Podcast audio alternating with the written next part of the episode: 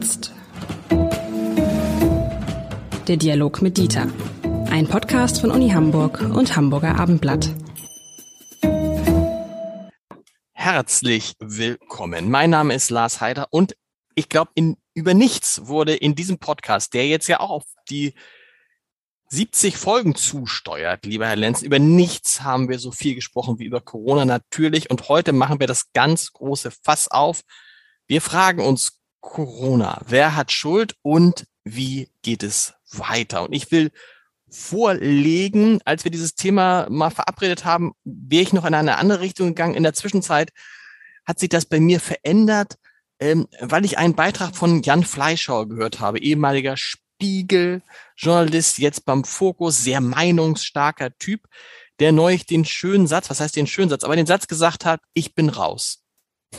Ich bin raus und damit meint er die Corona-Pandemie. Und dann dachte ich erst, was hat er denn?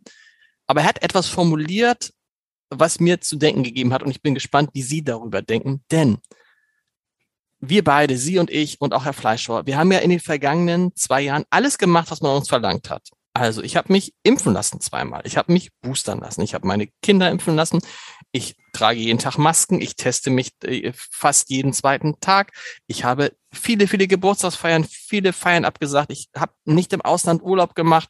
Ich bin zu Hause geblieben, wann immer es geht. Ich arbeite im Homeoffice. Ich habe meine Eltern, meine Schwiegereltern kaum gesehen. Ich habe kaum Freunde gesehen. Das mache ich jetzt alles seit zwei Jahren. Und ehrlich gesagt, ich habe den Eindruck, muss ich das jetzt noch drei, vier, fünf Jahre machen?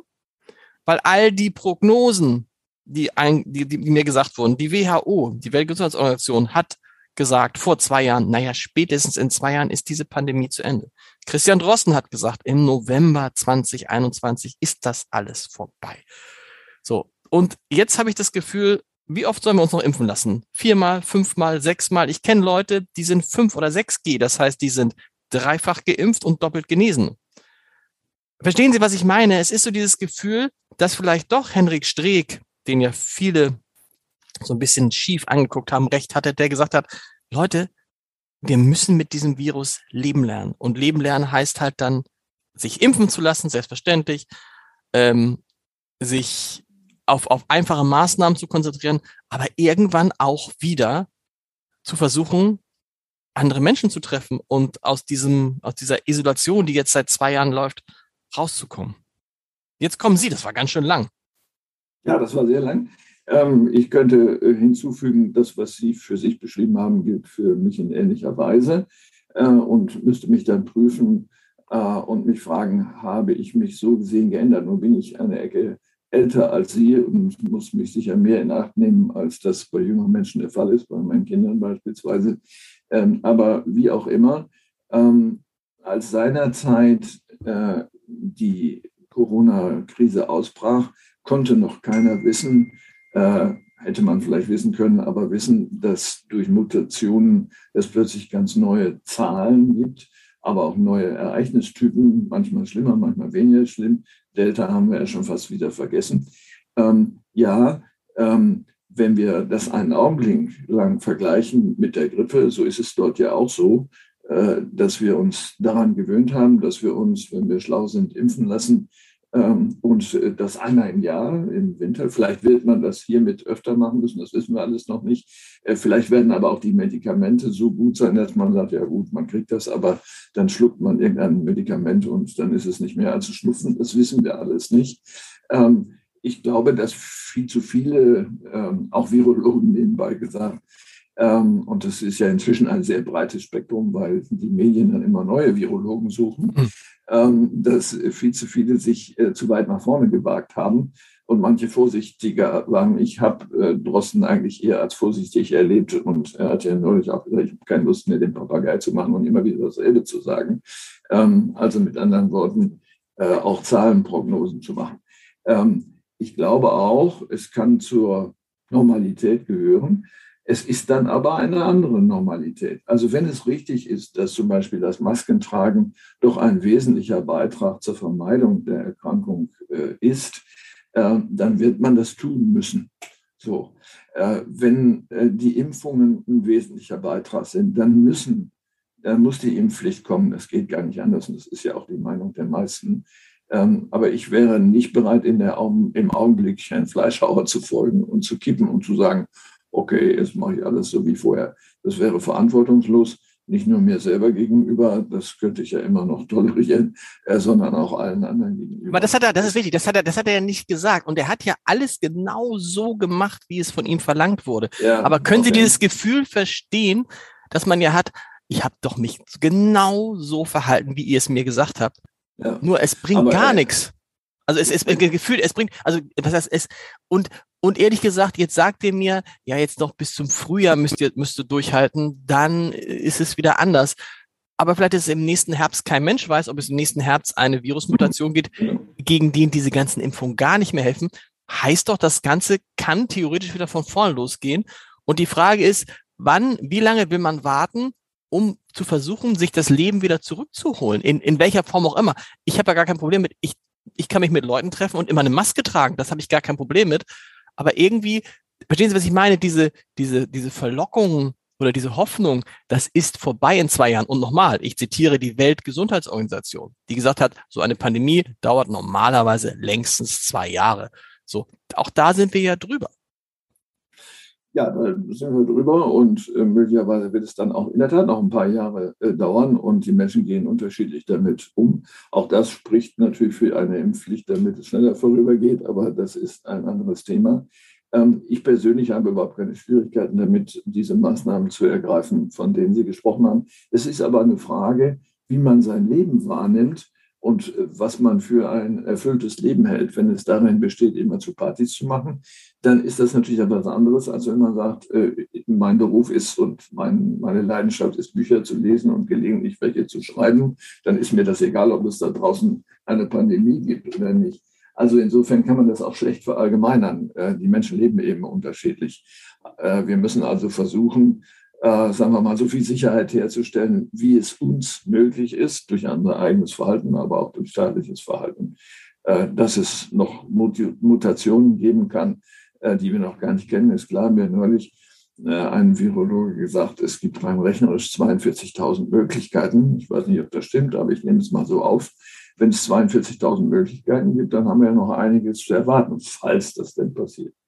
Aber man stellt doch fest an diesem Zeitpunkt, zu diesem Zeitpunkt, dass zum Beispiel die FDP einfach recht gehabt hat und auch vielleicht sogar auch die neue Ampelregierung, ähm, dass das mit dem Lockdown, das ist, das darf es gar nicht mehr geben, das kann es gar nicht mehr geben, weil wir festgestellt haben, dass der Lockdown nichts verändert.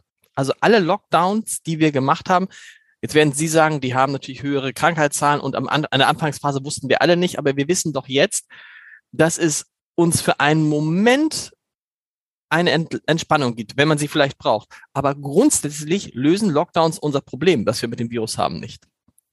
Nein, dauerhaft nicht. Äh, aber man muss auch genau hinhören, wer spricht. Das Argument für durchgreifende Maßnahmen ist ja nicht die Gesundheit von Herrn Haider oder Herrn Lenzen, die ist den Politikern völlig egal, sondern die Belastung der, äh, der Krankenhäuser. Das wird ständig als Argument auch genannt. Man kann nicht sagen, dass das nicht erwähnt wird, aber das ist die größte Sorge, dass der Bereich kollabiert und jetzt in Ergänzung dazu, äh, dass die sogenannten kritischen Infrastrukturen kollabieren. Und das ist ja in der Tat ein Problem. Ich habe heute zum Beispiel gerade angefangen, für unseren Bereich zu sagen, wir müssen gucken, wo haben wir kritische mhm. Infrastrukturen, Labors, die, ich sage jetzt mal etwas Spaßes, halber in die Luft fliegen können, wenn äh, die Betreuer nicht mehr da sind oder der Postverkehr, der nicht mehr funktioniert, wir bekommen dann keine Post mehr oder so. Das muss man sich natürlich angucken und dafür muss man Pläne haben, äh, was man dann, was man dann unternimmt. Aber nochmal, wenn wir jetzt so weitermachen wie bisher, immer dieses neue Maßnahmen strenger und so weiter, dieses Hin und Her, nochmal, das kann doch jetzt nicht noch zwei, drei, vier Jahre Jetzt werden wieder äh, äh, äh, Experten sagen, naja, macht dir keine Sorgen, so lange geht keine Pandemie. Aber müssen wir nicht tatsächlich uns dieser Pandemie jetzt anders nähern, nachdem wir es ja zwei Jahre auf diesem Weg versucht haben? Nochmal, Impfpflicht, gar keine Frage. Aber wir müssen doch mal versuchen, irgendwie sowas wie ein normales Leben zurückzukriegen. Sonst haben wir in zwei, drei, vier, jetzt schon Kinder, die kennen gar nicht mehr, die kennen eine Schule ohne Masken gar nicht.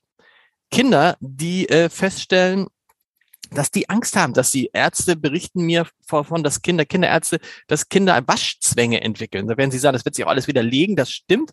Aber es manifestiert sich natürlich, je länger das Ganze dauert. Ich rede mit alten Leuten, die sagen, ja, ich bin jetzt irgendwie 87, ich war jetzt zwei Jahre zu Hause. Diese zwei Jahre sind weg, die kriege ich auch nicht wieder. Und wer weiß, ob ich in zwei Jahren überhaupt noch lebe.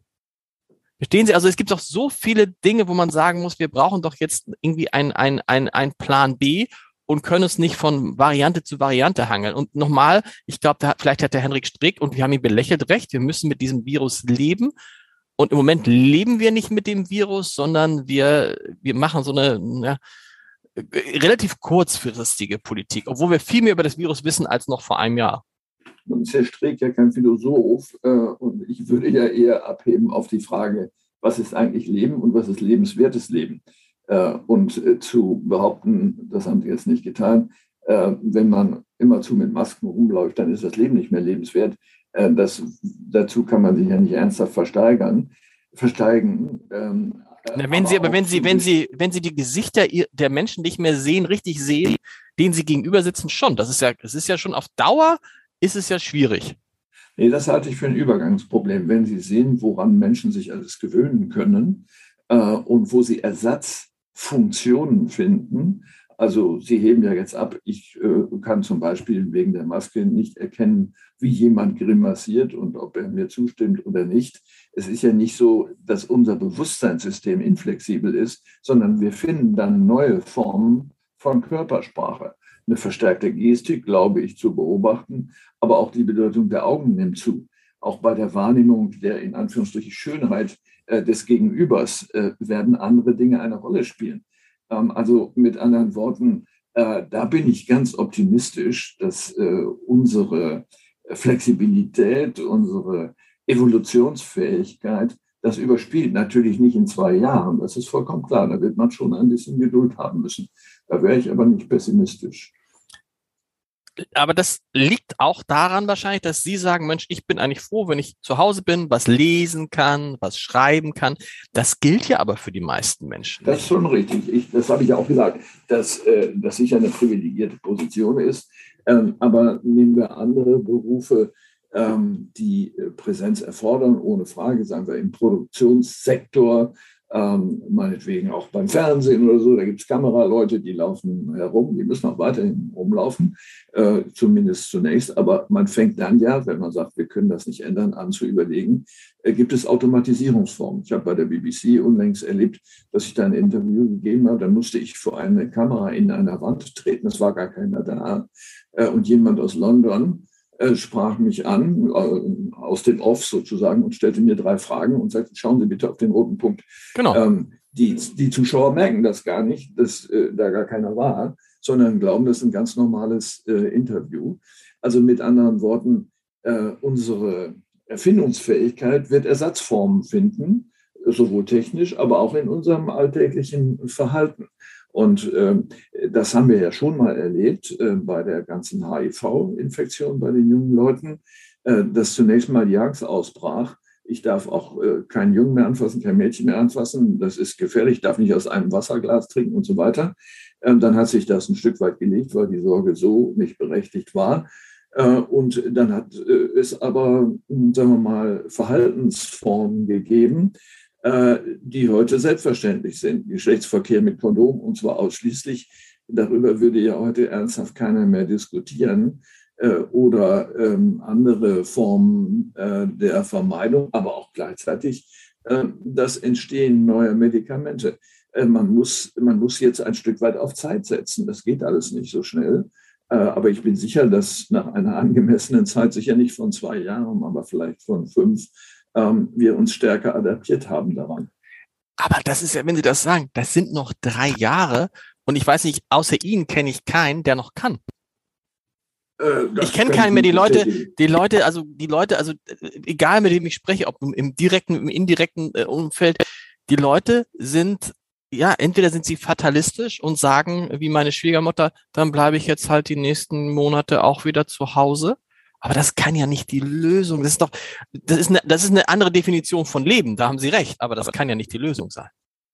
Das würde ich nicht sagen. Also äh, es gibt ja ähm, in der Geschichte der Philosophie eine ganze Reihe von Lebenskonzepten. Eins davon heißt Stoizismus.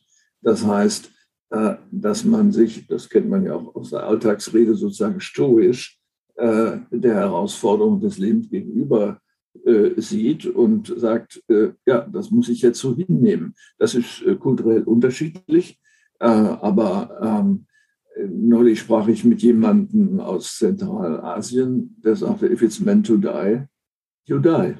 Punkt. Wenn der Punkt gekommen ist, wo du sterben sollst, stirbst du. Ähm, also mit anderen Worten, eine völlig andere Einstellung gegenüber dem Leben, nicht den Kampf um äh, Erlebnisse, äh, sondern seine Pflicht zu tun. Äh, aber das, das ist, aber dann ist es, dann ist man den Punkt. Es ist, wie es, wenn es ist, wie es ist, ja. dann ist es auch egal, was ich mache. Dann kann ich ja auch fatalistisch sein. Das ist die nächste Variante. Also man kann sto stoisch, ich finde zwischen stoisch und fatalistisch, so viel Platz ist da gar nicht. Nee, überhaupt nicht. Fatalistisch heißt ja wörtlich Schicksalsergeben. Genau ja, das kommt, wie es kommt. Ja, auf Kölnisch, das gut wird gut, das ist äh, Volksmund sozusagen. Daran sind wir im Grunde gewöhnt, dass wir mit bestimmten Dingen uns abfinden müssen. Menschen sterben, Menschen werden krank, Menschen werden komisch. Äh, ja, und äh, jetzt hat es nur viel mehr erwischt als nur einzelne Personen. Das ist in der Tat richtig. aber müssen wir, aber die, aber die Frage ist ja, müssen wir uns damit abfinden, eingesperrt zu sein? Und die Antwort ist, wenn ich, wenn Sie das, was Sie eben haben, nö, muss man sich nicht. Nee, nee muss man nicht, aber man kann auch äh, darüber nachdenken, ob man sich überhaupt eingespielt, äh, eingesperrt fühlen muss. Das ist ja, das ist ja eine Konstruktion, zu sagen, ich bin eingesperrt. Äh, wir sind ja nicht in Gefängnissen, sondern wir sind zu Hause. Also mit anderen Worten, äh, kann, kann man dem etwas abgewinnen. Das ist ja die Frage. Ja, auf kurzfristig ja. Das haben wir auch am Anfang, haben wir das ja alle so ein bisschen wie so ein großes Abenteuer empfunden. Ich habe auch damals gesagt, oh, schön, mal mit der Familie zusammen zu sein. Aber äh, mittelfristig ist es dann, auch wenn es das eigene Zuhause ist, würde man ja schon sich mal wieder unbefangen mit anderen Menschen treffen wollen. Gut, und nicht immer denken, oh, ne, also allein schon dieses, ich weiß nicht, wie Sie das machen, aber wenn wir uns mit Leuten treffen, dann trifft man sich ja erstmal und sagt, zeig mir mal den Schnelltest, den du gemacht hast. Nein, das mache ich nicht, äh, sondern da vertraue ich schon darauf, wenn man das verabredet, dass man das tut. Natürlich werden darunter Menschen sein, die mich belügen. Äh, so ist es. Ist so.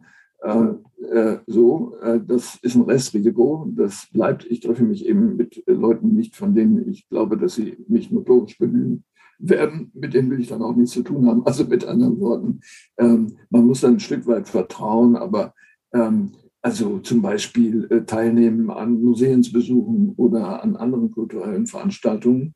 Äh, das ist immer ein Abwägungsprozess.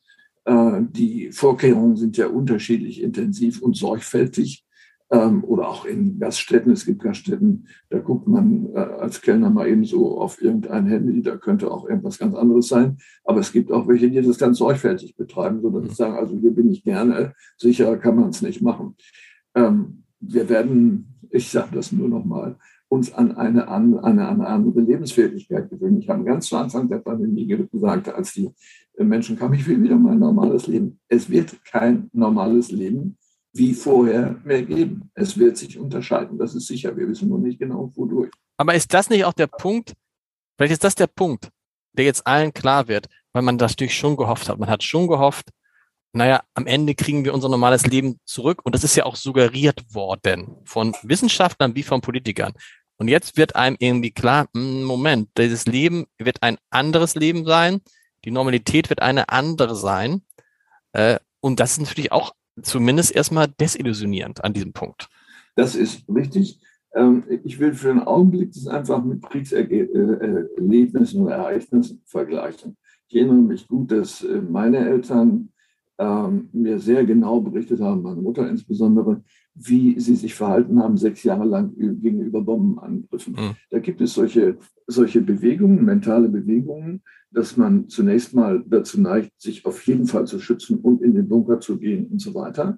Ähm, dass dann so eine, sagen wir mal, Talsohle eintritt, wo man wartet, dass das zu Ende ist. Und dann in der Tat ähm, nach einem bestimmten Zeitlauf die Leute fahrlässig werden und sagen, es ist mir dann auch egal, ob ich getroffen werde oder nicht. Das kann sein, aber das gilt nicht für alle in gleicher Form. Und die Menschen sind unterschiedlich sicherheitsbedürftig, äh, sie sind unterschiedlich erlebnishungrig oder ähm, erfahrungshungrig. Ähm, das wird man nicht normieren können. Deswegen ist die Rede von den normalen Le Leben ähm, so schräg. Normal heißt ja, es ist genormt, mhm. äh, aber unser Leben ist nicht genormt. Wir leben ja völlig unterschiedlich und das ist ja auch gut so. Lieber Herr Lenzen, vielen Dank. Bis nächste Woche. Tschüss. Ja, bis nächste Woche.